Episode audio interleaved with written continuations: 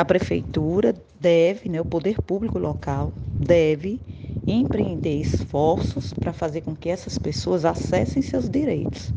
E ela não deve estar promovendo ações que visam simplesmente deslocar essas famílias para outras áreas sem atendimento ao seu direito à moradia, ao seu direito à saúde, ao seu direito à assistência social.